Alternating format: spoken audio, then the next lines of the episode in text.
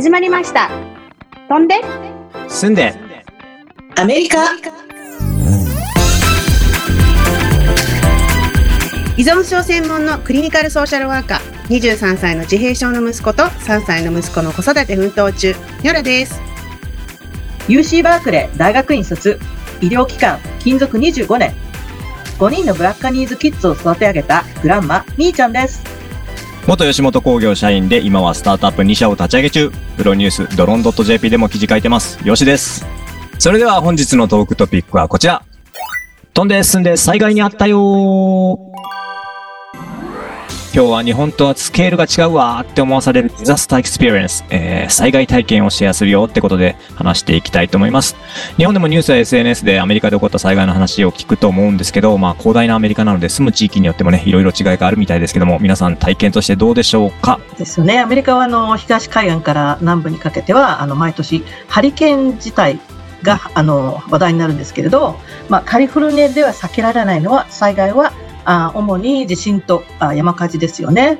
まあ皆さんもご存知かもしれませんけれどね。そうだよね。そう、カリフォルニアのやっぱ自然災害といえば、ね、一つは山火事でね、みーちゃんが言ったように、そうあるんだけど、カリフォルニアで山火事っていうのはもう昔からやっぱ記録に残されている自然災害なんだけど、やっぱここ10年ぐらいはね、地球の温暖化の影響なんだろうけど、雨が以前ほどこの辺でも降らなくなってきて、すっごい水不足なんですよ。ネットとかでも、そう、ダムとか湖などのこう5年前と今っていう、こう、ね、Google Earth で見た、そういう比較映像みたいのが出てるんだけど、す、もう、びっくりするほどもう水がなくなってて、うんねひどいところはもう半分以下に、あの、ダムとかもなっちゃってて、うんね。なんか、あの、ね、あの、そこになんか、閉まってた船とかが見つかったとか、そういう話もあるもんね。そうだよ、し死体が見つかったっていうのもあったじゃん。はい、はい、うん、それもあった。ネバダで死体見つかってます。そうだよね。うんそうそう。でもすごい恐ろしい、いろいろな意味でね。うん。そうそうね。そんなやっぱり乾燥してるから、そういう森とか林とかで強い風が吹くとうん山火事が発生しちゃうんだけれども、そう、最近今年出たネットフレックスのドキュメンタリーでもね、あの、あったんだけど、そう、2018年に、あの、うんカリフォルニアのパラダイスっていう街が山火事で丸ごと消えてしまったっていうことがあって、はい、ニュースに出てました。ね。で、結局85人の方が亡くなったんですけど、まあ人口26,561人の町がもう一夜にして、一瞬にして消えてしまったんですよね。うん、そう。で、やっぱその辺のやっぱ2018年頃から山火事の脅威っていうのがやっぱりすごく現実的になってきて、こう都市部に住んでる私たちでも、うん。その、やっぱパンデミックの始まった2020年の9月にはなんかもう本当にカリフォルニアのいろんなところで、まあオレゴンとかね、ワシントンとかでもそうだったんだけど、うん。か西海岸でね、もう火事が起こって、サンフランシスコやね、うちの方でももう灰が降り積もって、うん。もう一月ほ、一ヶ月ほど外に出ないようにっていうもう注意警告が出て、ね、その時本当になんか空とかあたり一面オレンジ色に染まって、そうそう。すねえ、すごかったよね、あれね。ごかった。もうね、太陽がなんかオレンジに見えてそう、ね。山、山っていうかうん空気がオレンジだし、そうそうあと、あの、僕も離れてる方ですけど、サンタクララでしたけど、うん。匂いがね、もう、焼けてる匂いがそこまで来てたんで。うんだよね。私もあの、エアクオリティがやっぱりすごく気になって、あの、喘息持ちの息子がいるんでね、私もそうなんだけど、うんうん、そのエアクオリクオリティのアプリを ダウンロードして、どれくらい悪くたらもう本当、もう紫っていうのはすごい最悪なんだけど、うんそういうところはいっぱいここら辺出て、うん。で、もうだからその頃からもう N95、そのコロナに使う特別なマスクをもう患者さんに配ってた。や山火事のためにね。山火事の、そうそうそう。うんそうよ。で、ほら、まパンデミックもそうだったしさ、もう、ドゥームステイっていう、この世のもう終わりだっていう感じでみんな言ってて、自分もそう思ったし、すごいなんか、怖かったんだけど、まあ今もう、あの、未だにうちのなんか窓のブラインドにその時の灰がまだついてて、これは、まあ、ああの、レイジーで掃除してないっていうのもあるけど、これまたがなかなか今年もか、みたいな感じでね。取れないよ、この灰がさ、なかなか。灰もね、うんなんか一回灰が降った後に雨とかがその後降ると結構取れないんですよ、確か。うんだよね。カビカだよビになっちゃってね。うん、そうそう。なんか本当毎年、まあ今年は大丈夫かなってね。も天気を毎日、その、ね、あの、時間、その時期になるとね、見て。あの怖いよね。うん風の向きとか、気になる。うん。ほんとそうね、。カリフォルニアではね。うんそまあ今年はね、ちょう。っと幸いなことで雨多いのでね、結構、あんまり火事の心配しなくていいのかななんて思ってますけど。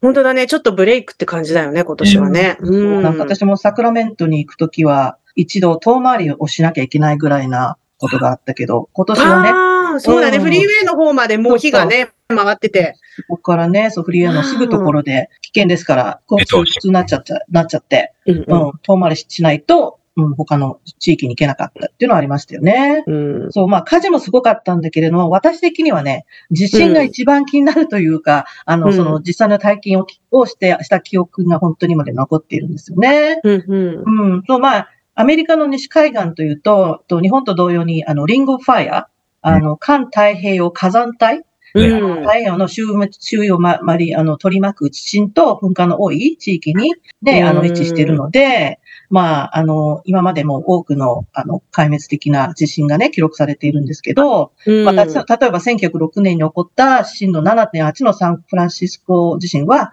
あの、うん。ハリケーンカトリナっていうのに並んで、アメリカの歴史の中で起こった最も被害の大きい、あの、自然災害の一つに数えられてるんですよね。でうん実は私も実際に1989年、あの、本当来て1年ちょっとした時、まあ、10月の17日に、うんあ震度6.9のあロマプリータ地震を経験したんですよ。うん。うんそういう名前なんだ、ロマそうプリータ。、ローマプリエーターって言うんだけど、ローマプリーターって日本でそういうらしいんですけど、あの、うん震源地はサンフランシスコからから約100キロあの南に位置するサンタクルーズ山の、うんあ、の、サンドレ、サンアンドレアス、あの、フォルト、断層うんところが震源地で、これがもうすごく、あの、すごく有名な断層なんですけど、うんあの、まあ、被害額が6億ドル、あ総死者数が10 63人、あうん負傷者が3757人という大規模な被害を招いたんですよね。うん。うん。で、まあ、大変だったのは、その、うんサンフランシスコとイースペイドをつなぐ、あの、ベイブリッジがうん崩落してしまったんですよ。うん。で、その時のショッキングなあの、写真とかいろいろ出てきますよ、あの、グるとね。うんうんうんうん。見たことあでる。うん、そうそう、車がね、あの、上の、あの、段が下に落ちちゃって、そこで車がね、ううんん、落ちちゃってみたいな。で、大変だったのは、もうサンフランシスコで働いていたベイエリアの、あの、住民の、まあ、イーストベイとかね、住民の皆さんは、うんまあ、半島を2時間以上もぐるーっと回って帰宅するしかなくて、うん。まあもちろんあの、携帯もないんでね。えーで、その時、まあランドラインの電話がもう普通になってしまったので、もう家族も連絡のしようがなく、の消息がわからないまま不安な時間をあ過ごした、仕事を強いられたっていうね、話をいっぱい聞きましたよね。うん。で、まあ私その頃ちょうどね、あの、あの最初の子供を妊娠してて、あの、うん。パーソナルな話なんですけど、あの、うん。オークランドの自宅で、あの、午後5時から、まあ、うん。コスビーショー、ねコメディね、ビル・コスビーね、見てた、うん見る、見ることにしたんですよ。まあ、実はあのベ、ベビーベッドとか買いにダウンタウンのオークラに行こうと思ったんですけれども、やめて家にいたんですけど、うんそこでいつも使うダウンタウンに行く、そのサイプレスフリーウェイという2階建てのフリーウェイがひどく崩壊して、うん、もうあの、ほすごいたくさんの車がサンドイッチ状態になっちゃって、うんうたくさんの人が本当命を落とされたんですよね。ん。うん。えーまあ今を考えると本当ゾクッとするんだけど、うんまあだからまあ私はあのコスビー賞に救われたと言っても、あの過言ではないって感じなんですよ、本当に。一髪だ。そうなの、本当、うんもう近くで本当なんかね、ゾクッとして。うんで、まあ、その中でね、今笑っちゃうの話があるんですけど、うん。まあ、渡米も間もない私はね、まあ、あ、アメリカも自信あるだな、ぐらい思ってて、余裕だったんですよね。うん、で、だけどまあ、前の旦旦那は、あの、揺れてる最中に、まあ私もちょっと英語がまだ得意じゃなかったんだけど、うん、nice knowing you. 会えてよかったよって言ったのを後で、あの、地震が止まってからそんなこと言ってたと思って、まあ彼はもうこれで死んでしまうと思ったぐらいで思ったみたいで、やっぱりこう、慣れっていうのはすごいなと思って。うん。まあ、日本人はね、地震慣れてる、と特に東京とかにね、住んでると慣れてるんで、ああ、うん思いますけど、うん、ね、うん全く体験したことない人からすると、本当この世の、この世の終わりみたいに感じますもんね。そう、うん。本当その通りでした。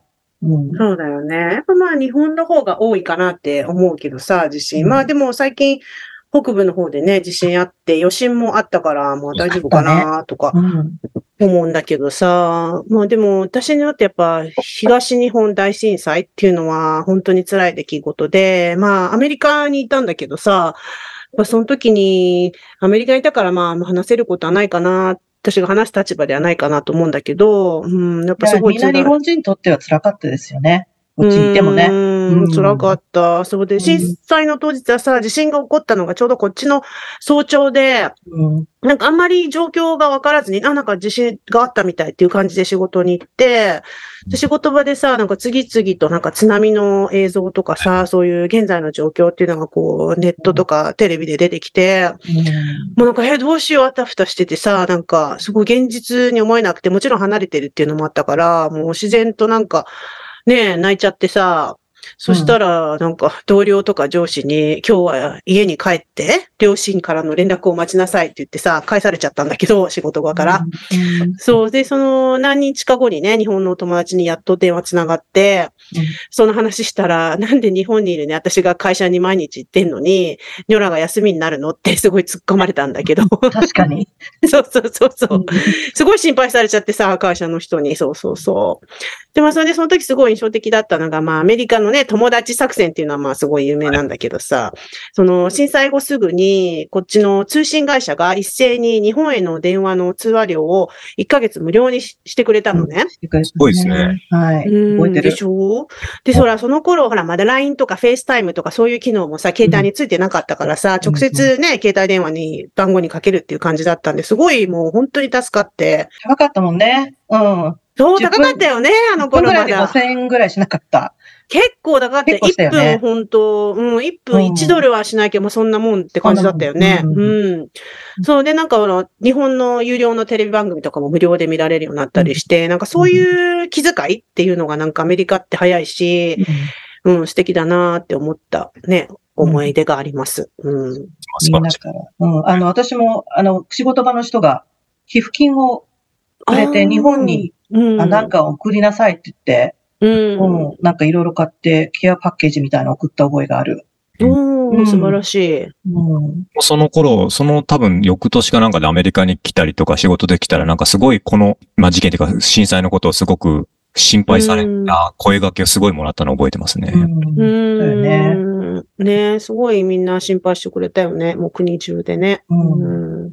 うん。そんな風に心配されたんですけど、僕、あんまり実は災害があってなくて、うんおー。ラッキ そう、ラッキー。うんー。そう、まあ、そう。あね、東日本の時はあれでしたけど、その前に阪神大震災あったじゃないですか、神戸とか大阪。うんうん。あれもよかったよね。あれもすごい多かったんですが、あれ僕前日まで大阪にいたんですよ。で、おおや。そう。で、友人の結婚式に出て、で、ベロベロに酔っ払ってその日の夜のに東京に帰って、うん で爆睡してたら翌朝に大阪で地震があってっていうので、まあやり方すごいね。まあうんうん、なんですよね。で、2011年のその東日本の大震災の時は、その時はね、まあ、さすがに東京にいたので、うん。で渋谷駅の井の頭線のところの改札の上にあるスタバでお茶をしてたら、もうすごい揺れて、うんで本当にそうなんあの、ガラス張りのとこだったので、結構ガラスが割れるんじゃないかっていうぐらいになって、途中みんな、まあ、いつものことでしょぐらいになってたのが、だんだんみんなこれやばいってなってみんな、うん。芸の下でテーブルの下にちょっとか隠れましょうみたいな感じになって、うんうんうん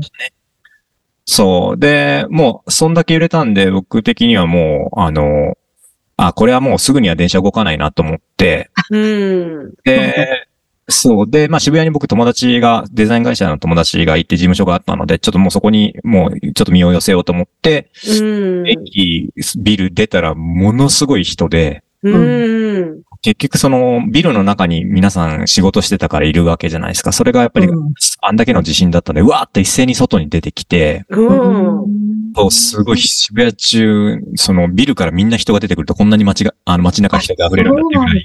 人だらけ。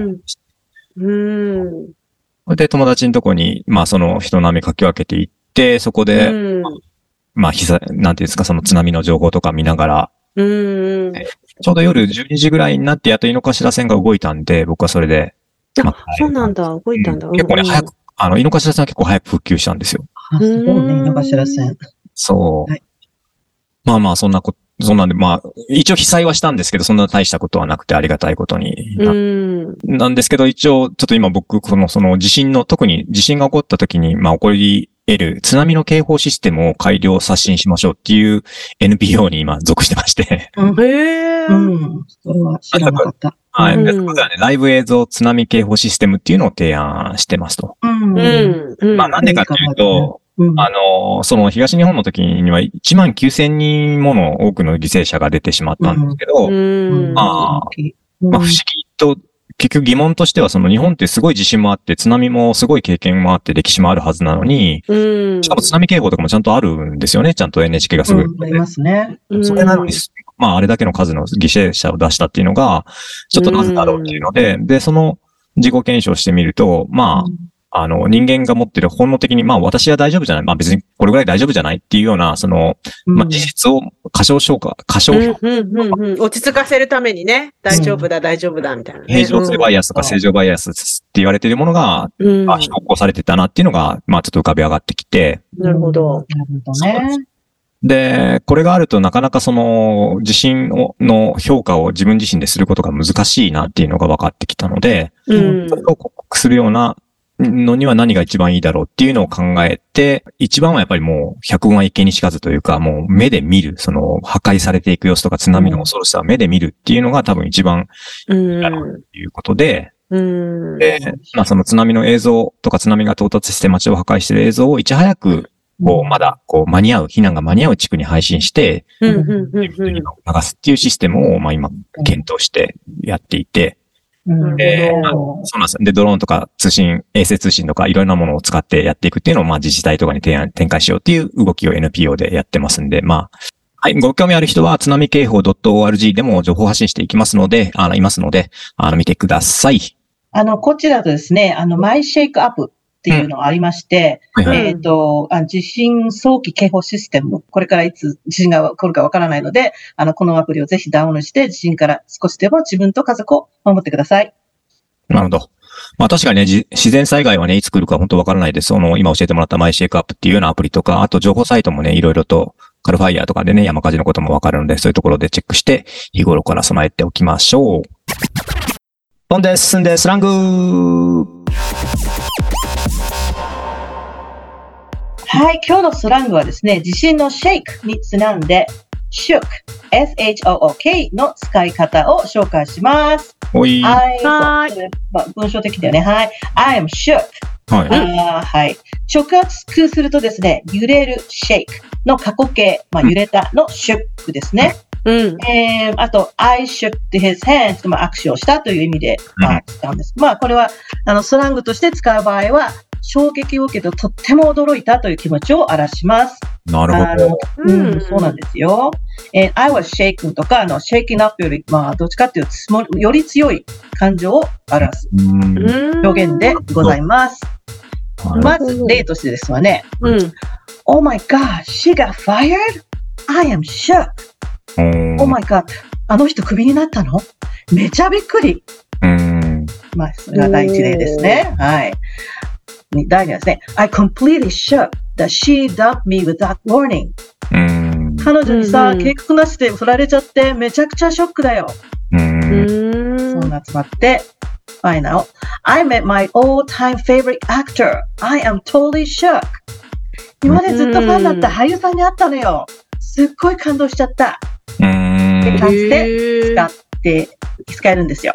なるほど。なるほど。あんまりかないかしら I am shocked だと思ってた自分で。聞き間違いか。うん。ショックなんですよショックだと思った。ショックなんだ、あれ。そうそうそう。まあ、ショックっていうもう言い方もあるけど、まあ、あの、スラングとしてはシュックっていうのが、あの、使われるわけですね。へえ。そう。って感じで皆さんも、まあ、衝撃を受けたり、超感動した時にぜひ使ってみてくださいね。はーい。